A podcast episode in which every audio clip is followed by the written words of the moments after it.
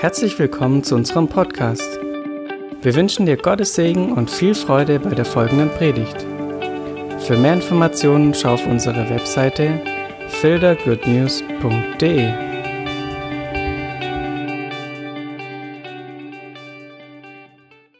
So voll ist, die Friedenshütte, das Haus nicht, die Hütte. Ja, ähm, auch wenn man denken könnte, dass es ein Haus ist, nein, nein. Simon hat, nee, ich erzähle jetzt keinen Witz. Achso, das war der Witz, okay. Ja, ich bete zu Anfang und dann äh, geht es los mit keinem Witz. Danke, Jesus, dass du gut bist. Ich danke dir, Herr, dass du uns segnest, dass, dass du durch uns sprichst, dass du zu uns sprichst. Du weißt, was wir brauchen, du weißt, was wir benötigen, wie wir hier hinkommen, Herr mit was für einem Herz. Und ich danke dir, dass du uns begegnest. Danke, Jesus, dass du uns die Füße wäscht, dass du uns reinigst von aller Ungerechtigkeit und dass du uns dienst, dass du uns liebst ohne Ende. Und diese Liebe wollen wir erfahren, Herr. Diese Liebe wollen wir spüren. Wir wollen sehen, wie gut du zu uns bist, wie groß der Herr ist, wie groß unser Vater ist auf dem Thron. Danke, Herr. Amen. Ich erzähle euch zuerst eine Geschichte, ein Zeugnis. Danke. Moment. Der Wind des Herrn ist hier, auch in äh, physischer Form. Spaß. So. Ich erzähle euch eine Geschichte über eine Frau, keine Geschichte, ein Zeugnis von einer Frau, die kennt ihr. Das ist die Corrie ten Boom. Ich habe euch ein Bild hier, dass ihr nochmal seht, wie sie aussah. Herbert, darf ich mich bewegen mit dem? Danke. Die Corrie ten Boom ähm, war eine Schwester von uns, die vor ein paar Jahren gelebt hat. Die ist in den 80er Jahren gestorben, letztes Jahrhundert, und kam ursprünglich aus Holland. Ja, hat da mit ihrer Familie gelebt, ganz normal, bis der Krieg anfing, der, der Zweite Weltkrieg. Und sie hat Juden versteckt und geholfen, die zu verstecken bei sich zu Hause. Das kam dann irgendwann mal raus. Äh, und dann wurde sie auch deportiert in ein KZ, in ein Konzentrationslager. Das ist ein Arbeitslager, ähm, wo die halt nicht so gut behandelt worden sind. Ja, also das ist sehr schlimm geworden. Äh, schlimm war das, sie ist dort mit ihrer Schwester eingeliefert worden, mit ihrer Schwester Betsy, die dort in dem KZ auch starb an den Misshandlungen von den Nazis.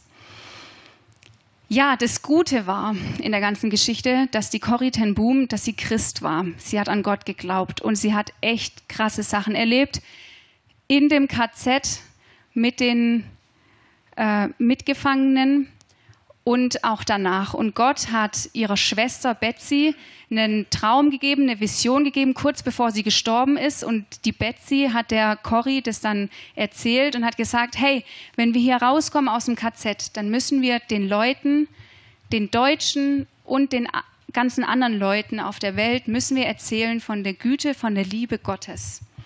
Und die Betsy, die, konnte, äh, die Corrie, die konnte es gar nicht glauben. Sie hat gesagt, ja, okay, allen anderen erzähle ich es, aber nicht den Deutschen.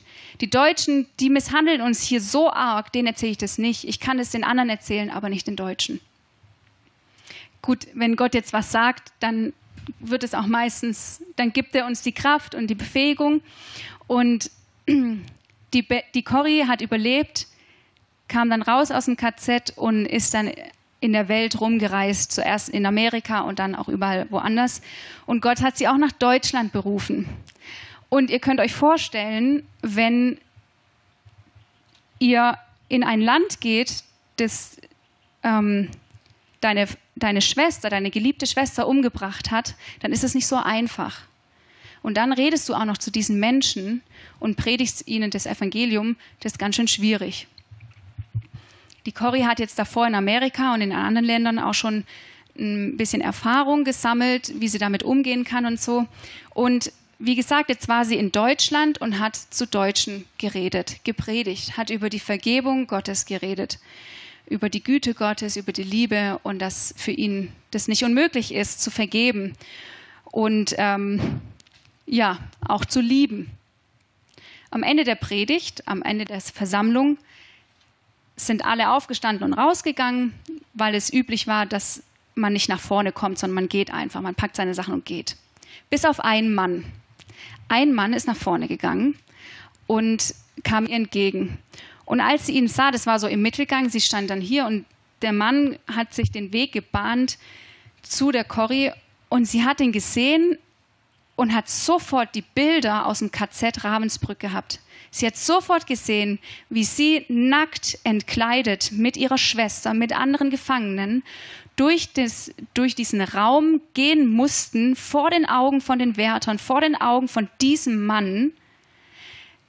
Sie hat ihn gesehen, wie er eine Peitsche in der Hand hatte, wie er die anderen misshandelt hat. Diesen Scham hat sie gespürt von damals, während der Mann auf sie zugekommen ist. Es war nicht ganz so leicht für sie. Sie hat gehofft, dass er nicht auf sie zukommt, falsch gehofft und hat sich dann an, hat dann angefangen, sich Notizen zu machen. Der Mann kam auf sie zu und hat gesagt: Hallo, Sie haben von dem KZ erzählt und ich war dort Wärter. Und sie schreibt weiter, versucht zu ignorieren und er sagt und, und streckt die Hand hin und sagt, Sie waren auch dort, können Sie mir vergeben? Und er streckt die Hand aus und sie, damit sie nicht die Hand ergreifen muss, schreibt weiter an ihren Notizen. Und das Ganze, was sie erlebt hat, geht weiter in ihrem, in ihrem Kopf. Ihr könnt euch vorstellen, dass es nicht ganz so einfach ist. Und ihr könnt euch vorstellen, bestimmt, zumindest ich kann es mir vorstellen, was für Gedanken aufkommen. Es kommen die Gedanken auf, hey, ich habe hier gerade da vorne gestanden und habe gepredigt und habe über die Liebe Gottes erzählt, habe über die Vergebung Gottes erzählt, über die Kraft.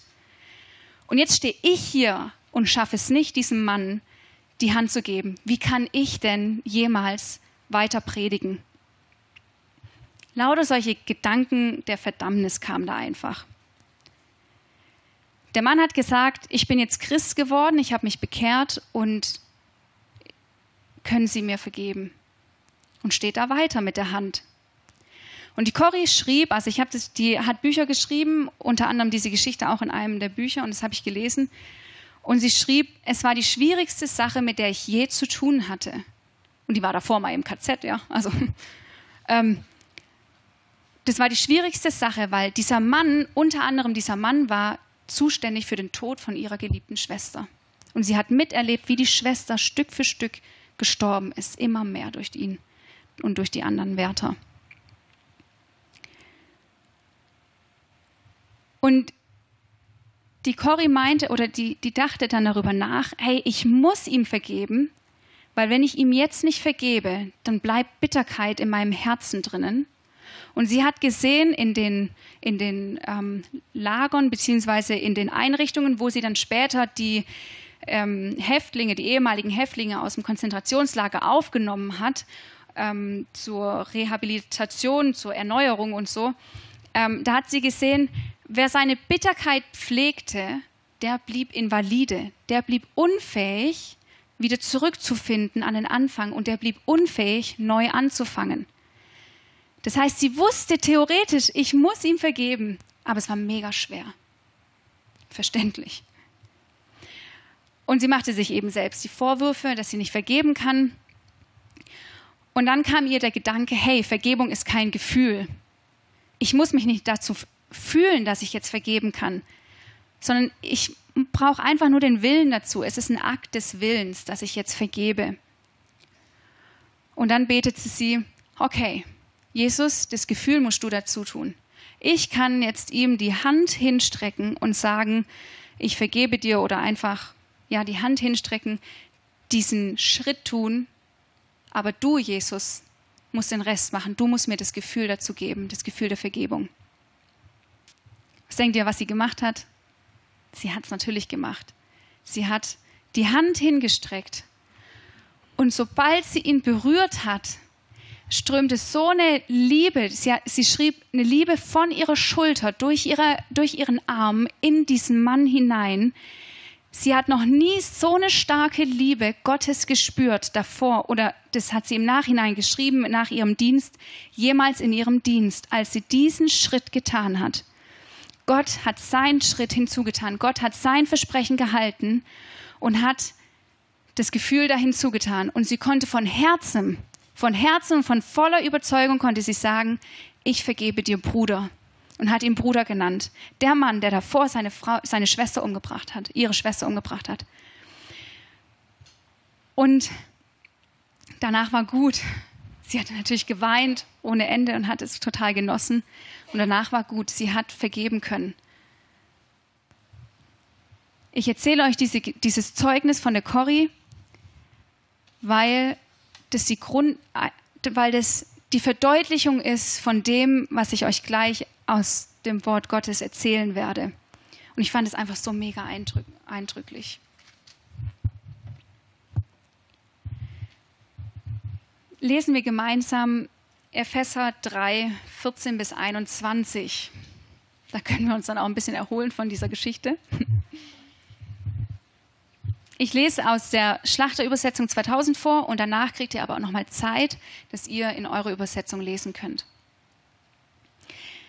Deshalb beuge ich meine Knie vor dem Vater unseres Herrn Jesus Christus, erzählt oder betet Paulus, von dem jedes Geschlecht im Himmel und auf der Erde den Namen erhält, dass er euch nach dem Reichtum seiner Herrlichkeit gebe, durch seinen Geist mit Kraft gestärkt zu werden an dem inneren Menschen. Mein Gebet ist, dass der Christus durch den Glauben in euren Herzen wohne, damit ihr in Liebe gewurzelt und gegründet dazu fähig seid, mit allen Heiligen zu begreifen, was die Breite, die Länge, die Tiefe und die Höhe sei und die Liebe des Christus zu erkennen, die doch alle Erkenntnis übersteigt, damit ihr erfüllt werdet bis zur ganzen Fülle Gottes. Dem aber, der weit über die Maßen mehr zu tun vermag, als wir bitten oder verstehen, gemäß der Kraft, die in uns wirkt, ihm sei die Ehre in der Gemeinde in Christus Jesus auf allen auf alle Geschlechter der Ewigkeit der Ewigkeiten. Amen. Es ist nicht so einfach, weil da sind viele Nebensätze und aneinandergereihte längere Sätze. Deswegen liest es nochmal in eurer Übersetzung Falls ihr jetzt keine eigene Übersetzung mit habt oder im Handy nicht nachschauen könnt, dann habe ich hier nochmal eine einfache Übersetzung. Nehmt euch kurz ein paar Minuten Zeit und vor allem hört auf das, was der Heilige Geist spricht zu dir. Welche Wörter markiert er dir? Durch welche Wörter spricht er zu dir? Es kann ein Wort sein, es kann ein Satz sein, aber hör darauf, was Gott sagt zu dir.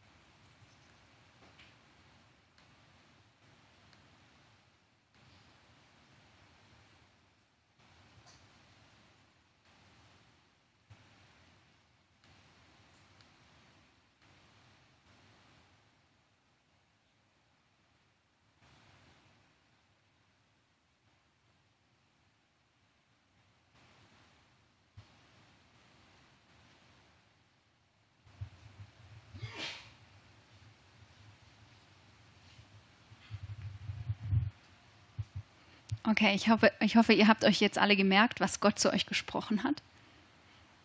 Mich hat einiges angesprochen. Und darüber reden wir jetzt kurz oder lang, je nachdem. Also, ganz kurz zum Kontext, was es ist. Es ist ein Gebet von Paulus, das es spricht zu den Ephesern. Und da geht es viel über die Liebe Gottes drinnen wie groß und wie mächtig Gott ist. Genau. Hm.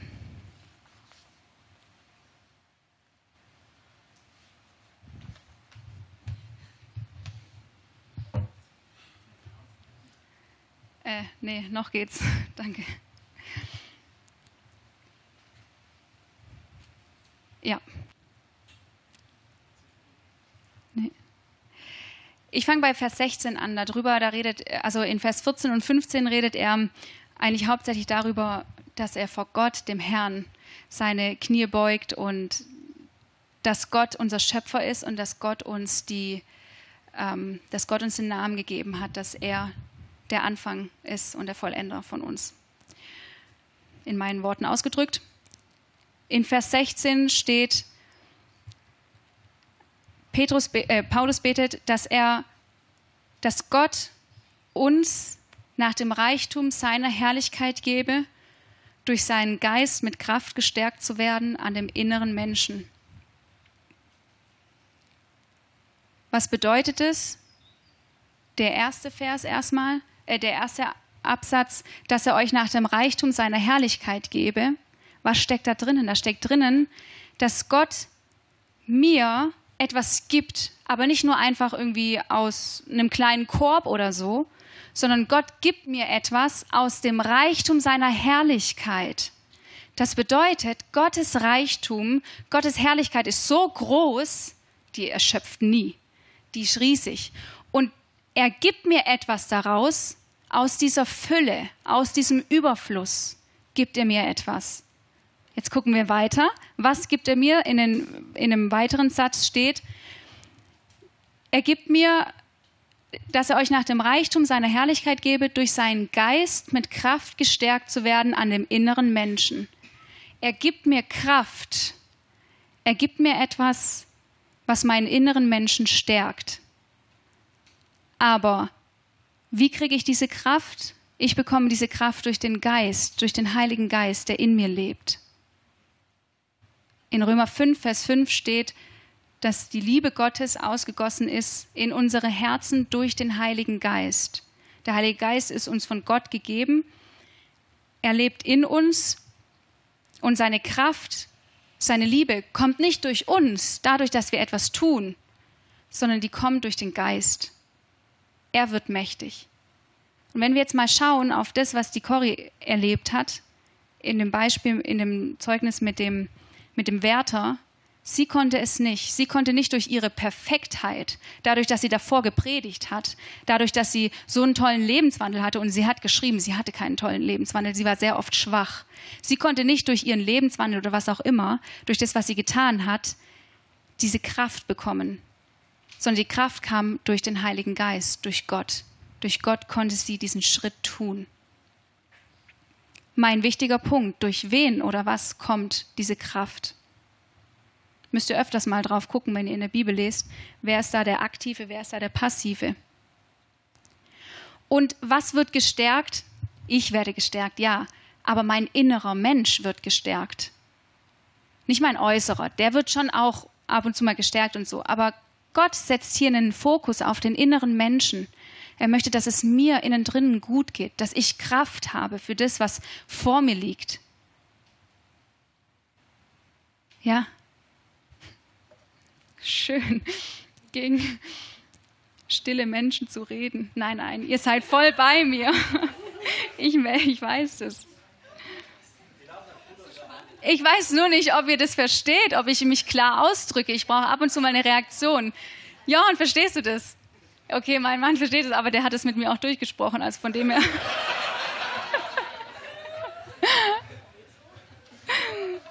Wenn das jetzt nicht versteht, dann, ach, naja. Okay. Sprechen wir es nochmal durch. Jetzt hör gut zu, Jochen, wenn du es nicht verstehst. Vers 17. Ich habe eine, eine andere Übersetzung genommen, die von der neuen Genfer Übersetzung. Es ist mein Gebet, dass Christus aufgrund des Glaubens in euren Herzen wohnt. Glaubst du? Ja, ich glaube. Cool, Jesus wohnt in meinem Herzen.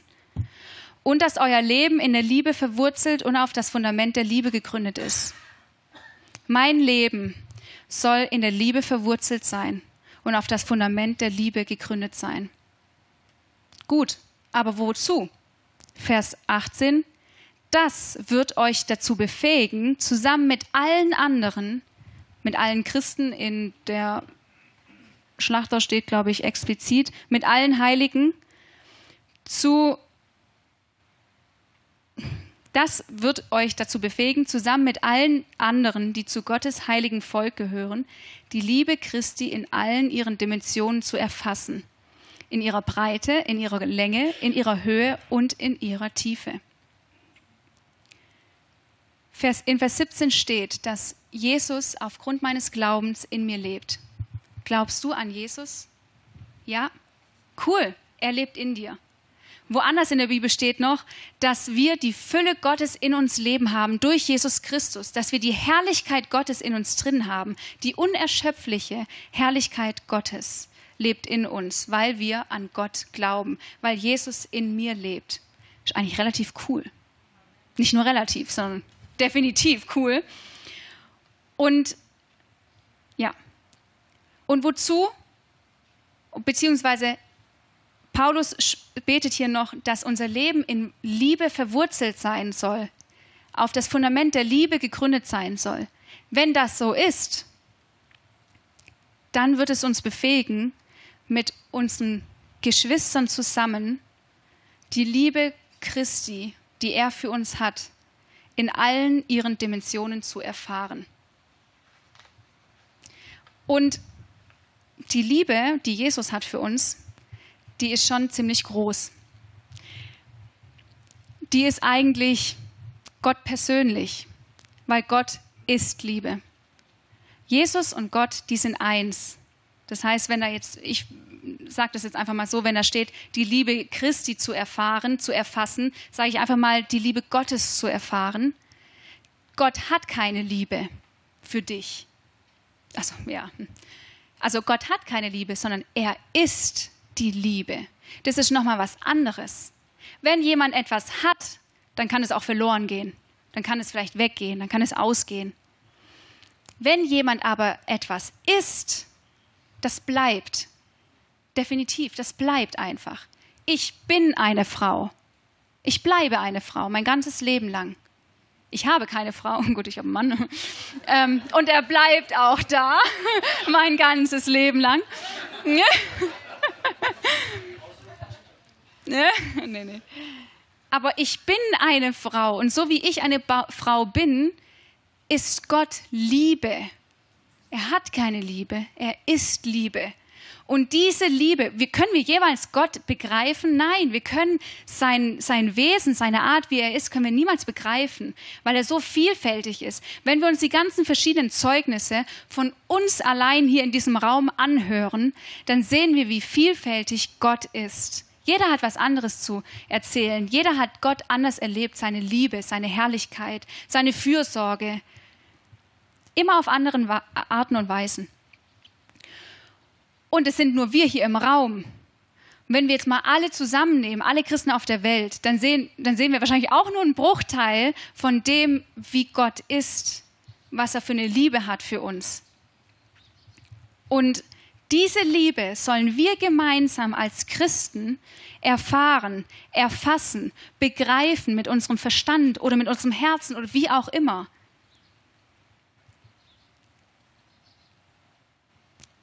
Und wir werden befähigt dazu, das zu erfahren oder irgendwie in, in ihren Dimensionen zu erfassen, indem wir gemeinsam als Christen zusammen in der Liebe verwurzelt sind, auf dem Fundament der Liebe gebaut sind und einfach diesen Glauben in uns haben an Jesus Christus. Vers 19. Ich bete darum, dass ihr seine Liebe versteht die doch weit über alles Verstehen hinausreicht, Paulus schreibt da sogar, hey, ich will zwar, dass ihr die Liebe Gottes erfahrt, erfasst, irgendwie versteht in seiner Höhe, in seiner Breite, in Länge und Tiefe, auch wenn ihr es eh nicht schaffen werdet. Aber trotzdem will ich, dass ihr wenigstens ein Muckesäckele da erfahrt davon. Ja, so ein bisschen. Ich bete darum, dass ihr seine Liebe versteht, die doch weit über alles Verstehen hinausreicht, und dass ihr auf diese Weise mehr und mehr mit der ganzen Fülle des Lebens erfüllt werdet, das bei Gott zu finden ist. Wenn wir diese Liebe verstehen oder wenigstens einen Bruchteil davon, so wie die Corrie das erlebt hat in ihrem Beispiel, in ihrem Zeugnis mit dem, mit dem Wärter, sie hat diese Liebe erfahren, einen Bruchteil davon nur, ja, hat sie erfahren, damit wir immer mehr diese Fülle des Lebens, mit dieser Fülle des Lebens erfüllt werden, die Gott für mich hat, die in Gott zu finden ist, die bei Gott zu finden ist. Der will nicht nur, dass du so ein bisschen erfährst. Der will nicht nur, dass du sonntags in die Kirche gehst, was auch immer, und ähm, den Tag über dann irgendwie überlebst und so. Der will, dass du in der Fülle bist. Der will seine Herrlichkeit in dir wohnen haben. Du bist ein Licht. Du bist ein Licht, das sich nicht unter den Scheffel stellen lässt. Nur oftmals lass, stellen wir uns selbst unter den Scheffel, indem wir unseren, also unter dem Hocker, indem wir unseren Alltag, ich ja, ich rede da gerade voll über mich, ja, indem wir mein, äh, indem ich meinen Alltag einfach so vor mich hin lebe, vor mich hin vegetiere, übertriebenen Sinn jetzt, ähm, dann hoffe, dass mein Mann irgendwann mal von der Arbeit wiederkommt, wir noch eine schöne Zeit haben und dann am nächsten Tag geht's weiter. Da ist mein Licht irgendwie unter den Scheffel gestellt, unter den Hocker. Oder ich stelle ihn ganz oft darunter. Weil Gott mehr hat für mich. Er lässt die ganze Fülle, die er hat, in mir leben. Durch den Glauben an Jesus Christus ist er in mir. Und es muss ich einfach noch ein bisschen mehr erkennen. Das Gute ist, ich bin da nicht alleine, sondern durch den Heiligen Geist, der in mir ist, wird es hervorgebracht und wird diese Liebe ausgegossen in meine Herzen, diese Kraft, die er hat für mich, diese Herrlichkeit. Der Heilige Geist, der offenbart es mir immer mehr. Der, der pellt quasi eine Schicht der Zwiebel nach der anderen ab, bis alles Schlechte weg ist und er am Kern ist und ich mich entfalten kann als schöne Zwiebelblume oder so. Nein, Spaß. Ähm, wobei, ja, aus so einer komischen, hässlichen kleinen Zwiebel kommt eine total schöne, wunderschöne Amaryllis raus, die jeder Mensch dann an Weihnachten kauft und die Zwiebel wegschmeißt. Aber hey, behaltet die mal auf. In dieser hässlichen Zwiebel steckt eine schöne Blume drinnen. Okay. Da ist mein Gärtnerherz, meine Pflanzenliebe jetzt übergossen. Was mir wichtig ist, dass ihr erkennt, dass, dass Gott ganz viel vorbereitet hat für dich. Nicht nur ganz viel, sondern ziemlich viel. Dass er dir, wenn er dir etwas gibt, dass er aus dem Reichtum seiner Herrlichkeit herausschöpft und dieser Reichtum, der geht nie aus. Und es steckt in dir drinnen, durch den Heiligen Geist, den du hast, weil du an Gott glaubst, weil du an Jesus Christus glaubst. Manche glauben, sie haben den Heiligen Geist nicht. Ihr dürft sehr gerne, wenn ihr Zweifel habt daran, dürft ihr sehr gerne am Ende von dem Gottesdienst nach vorne kommen. Zum Simon oder zum Jochen oder zu mir. Und ähm, wir reden darüber. So ist das. Ist ziemlich cool, finde ich. Weil wenn ich mir vorstelle, dass diese Liebe Gottes in mir lebt, wo Paulus schreibt, dass wir das immer mehr erkennen sollen, und hey, aber doch können wir es nie erkennen, weil die so groß ist, weil die Herrlichkeit Gottes so überreichlich ist, das ist ähm, ziemlich überwältigend. Und vor allem denke ich mir immer, was hat Gott denn noch vor mit uns, mit uns gemeinsam als Christen, weil wir sollen diese Liebe erfahren gemeinsam. Steht da drin. Ja, wir gemeinsam als Christen, als Gemeinde. Vers 20. Habe ich über Vers 19 schon geredet? Ja, gut. Ihr passt auf. Vers 20.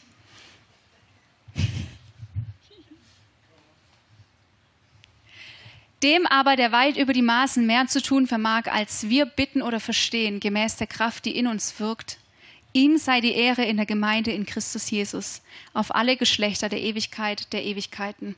Amen. Vers 20. Jesus macht mehr, als wir jemals bitten oder als wir jemals verstehen können. Das bedeutet, wir haben vorhin für die Familie gebetet, die ihren Sohn verloren hat. Wir haben etwas gebetet. Wir haben Gott gebeten, dass er sie heilt, dass er im Herzen irgendwie, keine Ahnung, Trost, Trauer, keine, dass die Trauer weggeht und so. Und hier steht, Gott macht mehr, als wir jemals denken können, als wir jemals beten können, als wir jemals verstehen können in unserem Kopf. Er macht mehr. Als die Corrie dem, dem Wärter die Hand hingestreckt hat, sie, sie hatte davor nicht das Verständnis darüber, was Gott machen kann. Sie wusste nur, okay, Gott, du musst was tun. Und Gott hat mehr getan, als sie sich jemals vorstellen konnte. Sie hat ja danach geschrieben in dem, in dem Buch, dass sie so eine starke Liebe in, ihrem, in ihrer Laufzeit, in ihrer Dienstzeit, wie auch immer das heißt, nicht mehr wiedererlebt hat. Diese Kraft, die da durchgeflossen ist, als sie dem Mann die, die Hand hingestreckt hat. Gott, Jesus macht mehr, als wir jemals beten können, als wir jemals uns vorstellen können. Das ist für mich sehr erleichternd, weil meine Gebete sind oft immer dieselben, beziehungsweise ich verwende immer die gleichen Wörter und so. Und ich denke mir, Herr, das kann es doch nicht sein, du musst doch mehr tun als das, was ich bete. Ja, er tut mehr als das, was du betest. Er ist nicht eingeschränkt dadurch, er ist nicht abhängig von deinen Worten, die du betest, dass er nur das tun kann, was du gerade gebetet hast, sondern er macht mehr. Danke, es verstehen manche Leute. Auch ich verstehe das und ich finde es mega cool. Er macht mehr, als ich jemals bitten kann oder verstehen kann. Es gibt mir Hoffnung. Es gibt mir Hoffnung für meine Familie. Es gibt mir Hoffnung in der Ehe mit meinem geliebten Ehemann. Ja, dass Gott mehr macht als das, was ich bete. Das ist wirklich sehr erleichternd für mich. Vielleicht habt ihr ja auch irgendwelche Bereiche, wo, wo ihr betet und ihr limitiert seid oder keine Ahnung. Und dann könnt ihr da hineinsprechen, du Jesus, du machst mehr, als ich mir jemals vorstellen kann und als ich mir jemals, als ich jemals bitten kann. Und dazu ist ja noch der Heilige Geist in mein Herz ausgegossen, beziehungsweise der Heilige Geist lebt in mir und die Liebe Gottes ist, ist in mir ausgegossen, sodass die Kraft, die Gott mir gibt, die er aus der Fülle herausschöpft und mir gibt, durch mich wirkt ziemlich coole Kombination irgendwie. Ihm sei Ehre in der Gemeinde in Jesus Christus, auf alle Geschlechter der Ewigkeit der Ewigkeiten. Amen. Ich hoffe, ihr, ihr seht ein paar Parallelen zu, der, zu dem Zeugnis von der Corrie. Die Corrie ten Boom, die war unfähig, diesem Mann zu vergeben. Aber sie hatte Glauben an Jesus Christus. Sie wusste, Jesus ist in ihrem Herzen. Jesus lebt in ihr. Und sie wurde durch den Heiligen Geist befähigt, diese, die, diese, diesen Schritt zu tun. Und der Heilige Geist hat dann in ihr diese Liebe ausgegossen, die sie brauchte für diesen Mann. Ich glaube, ein bisschen weniger Liebe hätte es auch ge gebraucht. Aber Gott hat nicht ein bisschen ausgegossen, sondern Gott hat, gibt uns nach dem Reichtum seiner Herrlichkeit die Kraft durch seinen Geist, die wir brauchen jeden Tag, in verschiedenen Situationen, in einzelnen Situationen, vielleicht den ganzen Tag über. Er hat die Corrie durch den Heiligen Geist befähigt, diesen Mann zu lieben und er war es, der die Liebe ausgegossen hat in, ihren, in ihr Herz, beziehungsweise in ihre Schulter. Sie hat nämlich beschrieben, es ging von ihrer Schulter abwärts in, ihr, in ihre Hand. Und sie konnte sich nicht vorstellen, was Gott tun könnte in dieser Situation. Und Gott selbst hat es aber übertroffen. Er hat alle Vorstellungen übertroffen von der Corrie, von allen anderen auch. Und ich möchte, das ist mein Wunsch für mich, dass ich das immer mehr erkenne, diese Liebe, die Gott hat für mich. Die Liebe, die Gott hat für die anderen. Die Liebe, die Gott hat in einer bestimmten Situation. Ich möchte das immer mehr begreifen, wie groß, wie herrlich, wie mächtig, wie lang, wie breit, wie tief die Liebe Gottes ist. Und es geht nur durch den Heiligen Geist in mir. Das Gute ist, ich muss nichts tun dafür. Der Heilige Geist ist in mir und der führt es durch, so wie bei der Corrie. Sie konnte mit ihrem Willen sagen, ja, ich will es. Und er hat es vollbracht, er hat es ausgeführt. Eine kurze Zusammenfassung, wahrscheinlich fasse ich mich schon die ganze Zeit zusammen. Wir haben jetzt was über die Liebe Gottes gehört, dass sie so reichlich ist, so groß, so breit, so lang, so hoch, dass wir das nie verstehen können und doch sollen wir sie verstehen, gemeinsam mit unseren Geschwistern. Wir haben gehört, dass wenn Gott uns was gibt, in Vers, ähm, in Vers 16, dass er uns nach dem Reichtum seiner Herrlichkeit gibt. seine Herrlichkeit ist ziemlich groß, die beten wir ständig an, die singen wir ständig, äh, die loben wir ständig dass er uns nicht ein bisschen gibt, nicht ein Muckesäckle, sondern viel im Überfluss. Dir, mir, uns gemeinsam als Gemeinde. Und wir haben gehört, dass es durch den Geist ist. Durch den Geist bekommen wir diese Kraft. Oder in Römer 5, Vers 5, durch den Heiligen Geist ist die Liebe Gottes ausgegossen in mein Herz, in dein Herz. Und was ich ziemlich cool finde, ist, dass Gott nicht abhängig ist von meinen Gebeten, was ich sage oder was ich denke, sondern er macht mehr. Er macht immer mehr als das, was ich jemals sagen könnte auf dieser ganzen Welt, als ich jemals mir vorstellen kann. Und ich will das immer mehr erkennen, ich will das immer mehr, immer mehr in diese Fülle erfüllt werden, die Gott für mich hat. Ein Punkt noch, ich brauche eure Hilfe dazu, weil da drin steht, dass wir das gemeinsam als Christen, gemeinsam als Heilige, dass wir das erfahren sollen. Diese Liebe, das Ausmaß der Liebe Gottes. Ich hoffe, unter euch sind auch ein paar Leute, die das wollen, weil dann stehe ich ganz gut da, dann können wir gemeinsam das entdecken, was die Fülle Gottes ist. Amen. Noch ein ganz kurzes Zeugnis auch von der Corrie ten Boom. Mein Mann hat mich daran erinnert, was unter anderem die Fülle Gottes ein Aspekt ist. Als die Corrie im KZ war, äh, gab es ja nicht so viel zum Essen. Da gab es ziemlich wenig zum Essen. Die mussten sehr viel hungern. Und wenn du nicht so eine gute Ernährung hast, dann hast du Vitaminmangel. Und die Geschichte kennen wahrscheinlich auch ein paar Leute von euch, zumindest die, die sich beschäftigt haben mit der guten Dame. Ähm, die hatten irgendwie, von irgendwoher hatten die ein Vitaminfläschchen. Und ein Vitaminfläschchen beinhaltet, also ein Fläschchen, der Name beinhaltet schon, dass es klein ist. Und im KZ waren ziemlich viele Leute und sie hat im Vertrauen auf den Herrn, auf seine Fülle, auf seine Versorgung, hat sie Tropfen für Tropfen den Leuten gegeben den Mithäftlingen. Und diese Flasche wurde nie leer. Die wurde nie leer. Die hat weitergegeben, weitergegeben, weitergegeben. Es war nur ein Fläschchen. Keine Ahnung, wie viele hunderte von Leuten in diesem KZ waren. Und die wurden versorgt durch die Fülle Gottes. Und wieder war es nicht die Corrie, die es getan hat, durch ihre Heiligkeit, durch ihr alltägliches Bibellesen, durch das das Gebet, was auch immer, sondern Gott war es, der dieses Fläschchen nicht hat leer werden lassen. Jeder hat was abbekommen. Jeder hat die Fülle Gottes geschmeckt in Form von diesen Vitamintropfen. Das kannst du nicht begreifen. Wie kann das gehen? Wenn dein Ingenieur dran geht und die Flasche untersucht, es ist ein normales Fläschchen gewesen aus Glas. Das kannst du mit deinem Verstand nicht begreifen. Aber Gott macht es. Er schöpft aus, der, aus dem Reichtum seiner Herrlichkeit und möchte, dass du auch sowas erlebst. Keine Ahnung, Gott sei Dank sind wir nicht im KZ. Gott sei Dank.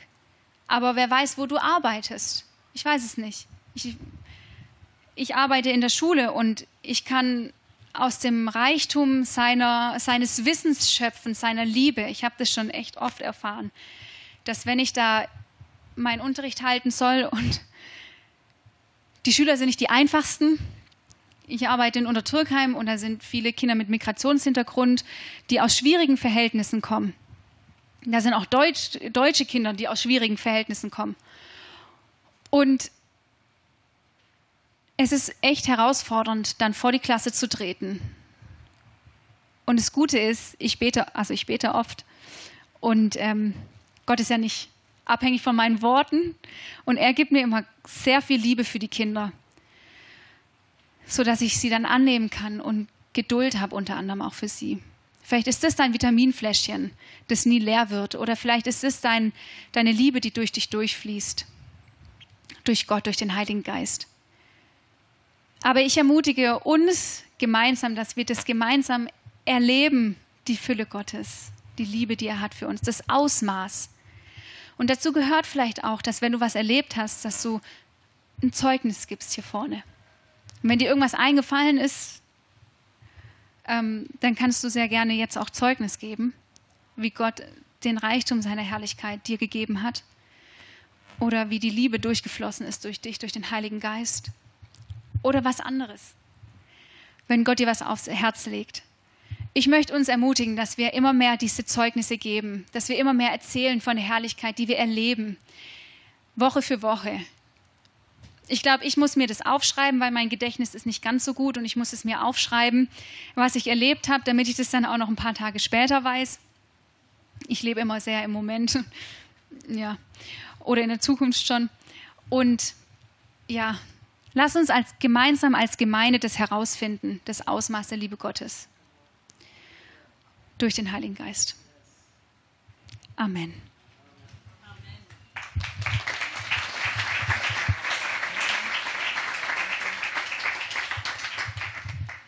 Ich hatte gerade, als die Sarah geredet hat, noch einen Gedanke, wo ich habe gedacht, das passt ganz gut. Ähm, genau die Folie. Da steht, dass euer Leben in der Liebe verwurzelt und das Fundament der Liebe gegründet ist. Und da habe ich gedacht, meine Frau ist ja sehr pflanzen äh, affin, genau. Deswegen äh, sind meine Gedanken oft an Pflanzen. Weil deine Gedanken so sehr bei mir sind. Und dann äh, habe ich halt gedacht, wenn jemand in Liebe wurzelt, ist ein Baum, das sieht so aus, das ist ein großer Baum, der hat seine Wurzeln in den Boden und er zieht dort seine Kraft raus, wo seine Wurzeln drin sind.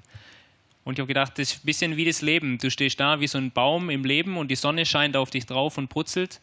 Und wenn dein, du verwurzelt bist in Liebe, ist die Frage, wo ziehst du das dann her? Wo ziehst du deine Kraft? Wo ziehst du diese Energie, die du fürs Leben brauchst? Und wenn die in der Liebe verwurzelt sind und gleichzeitig das Fundament auf, die, auf das Fundament der Liebe gegründet ist, das heißt, wenn ein Sturm geht, wo hältst du dich fest?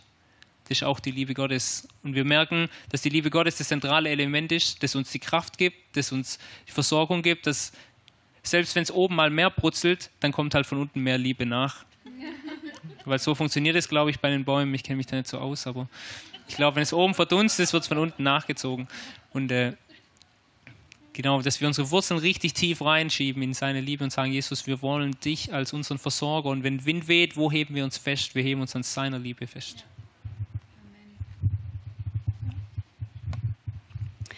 Ähm, das kann ich jetzt ein bisschen bestätigen mit den Wurzeln. Also Wein soll man wirklich nicht gießen, wenn man pflanzt weil die sollen tiefer wurzeln. Das stimmt. Also das habe ich mal mich mit jemandem unterhalten.